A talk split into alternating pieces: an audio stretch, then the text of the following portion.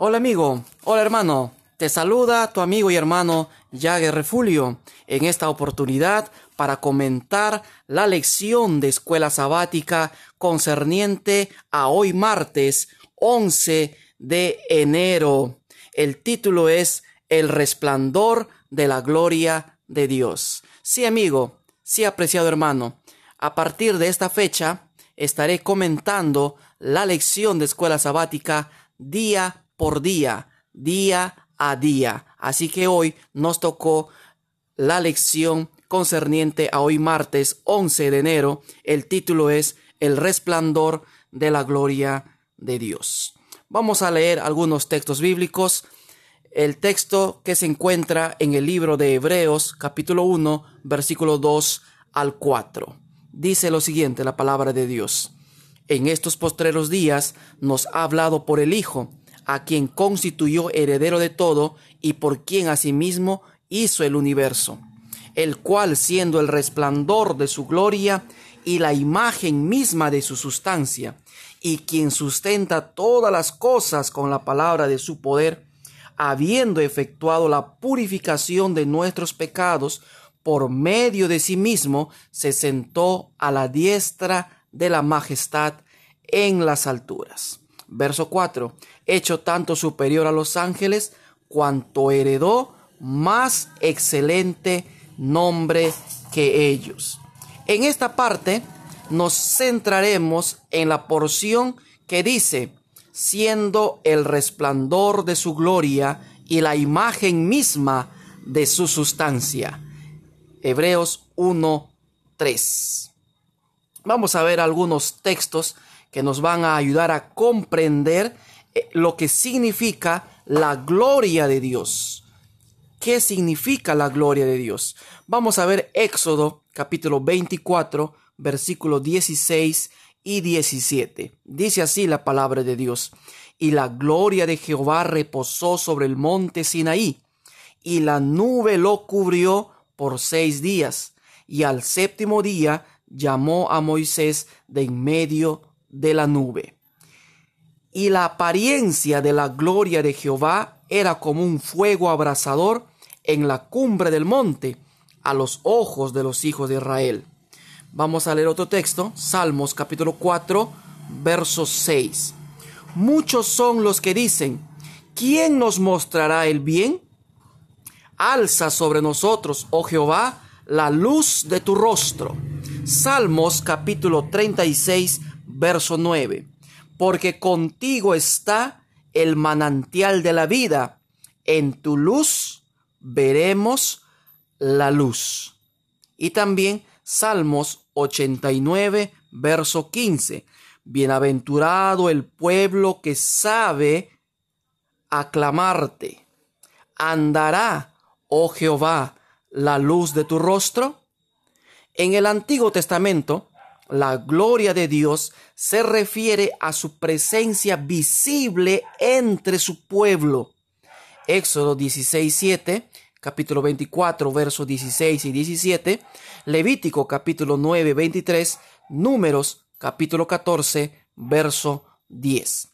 Esta presencia a menudo se asocia con la luz o el resplandor. Las escrituras nos informan que Jesús es la luz que vino a este mundo para revelar la gloria de Dios. Hebreos 1.3, Juan capítulo 1, versículos 6 al 9, verso 14 al 18 y segunda de Corintios capítulo 4, verso 6. Piensa, por ejemplo, en cómo se manifestó Jesús en la transfiguración. Mateo capítulo 17, verso 2 dice lo siguiente, y se transfiguró delante de ellos y resplandeció su rostro como el sol y sus vestidos se hicieron blancos como la luz. Así como el sol no se puede percibir salvo por el resplandor de su luz, a Dios lo conocemos a través de Jesús. Desde nuestra perspectiva, es como si los dos fuesen uno solo. Hebreos también dice que Jesús es la expresión exacta de la naturaleza del Padre. Hay una correspondencia perfecta entre el Padre y el Hijo. Ten en cuenta que los seres humanos llevan la imagen de Dios, pero no su naturaleza. Nosotros llevamos la imagen. Somos más o menos parecidos, pero no compartimos ni llevamos su naturaleza. No obstante, el Hijo comparte la misma naturaleza con el Padre. No es de extrañar que Jesús dijera, el que me ha visto a mí, ha visto al Padre. Juan capítulo 14, verso 9. Así que querido amigo y apreciado hermano, hemos estudiado en esta oportunidad la lección correspondiente al día martes 11 de enero. El título es Es el resplandor de la gloria de Dios. Esperando que esta lección haya sido de ayuda y sirva para que tu conocimiento de la palabra de Dios pueda crecer día con día. Dios te bendiga, Dios te guarde, haga resplandecer su rostro sobre ti y te dé paz.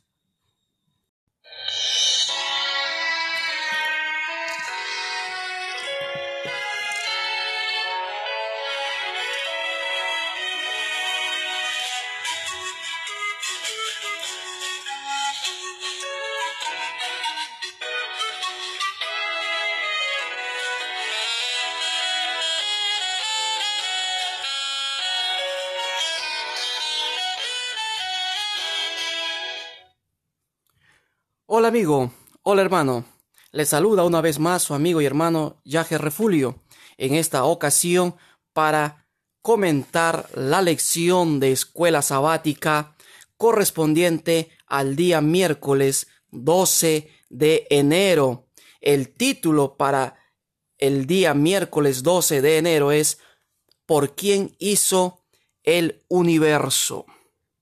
Hebreos afirma que Dios creó el mundo por medio de o por Jesús y que Jesús sostiene al mundo con su palabra poderosa.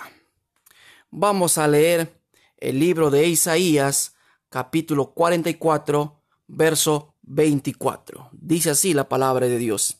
Así dice Jehová, tu redentor, que te formó desde el vientre, yo Jehová, que lo hago todo, que extiendo los cielos, que extiendo la tierra por mí mismo. Isaías 45, 18. Porque así dijo Jehová, que creó los cielos. Él es Dios, el que formó la tierra, el que la hizo y la compuso.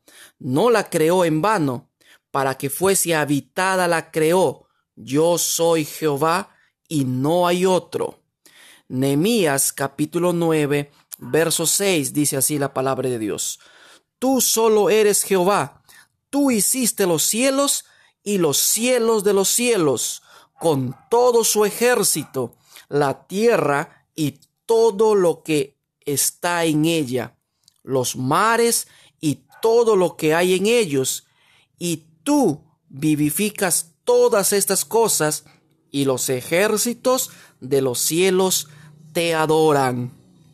Algunos piensan que Jesús fue un instrumento a través del cual Dios creó, pero Jesús es el Señor que creó el mundo, no fue un mero ayudante.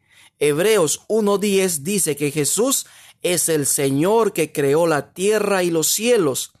Y Pablo también le aplica a él lo que dice el Salmos 102, verso 25 al 27, acerca del Señor Jehová como creador. En segundo lugar, Hebreos capítulo 2, verso 10, dice que el universo fue creado por causa de Él o por medio del Padre. Exactamente las mismas expresiones que se aplican a Jesús en Hebreos capítulo 1, verso 2. El Padre creó y Jesús creó. Existe una concordancia perfecta entre el Padre e Hijo en propósito y actividad. Esto es parte del ministerio de la Trinidad. Jesús creó y el Padre creó. Pero según la Biblia, hay un solo creador, Dios, lo que implica que Jesús es plenamente divino. Entre tanto, Hebreos capítulo 4, verso 13, muestra que Jesús también es juez.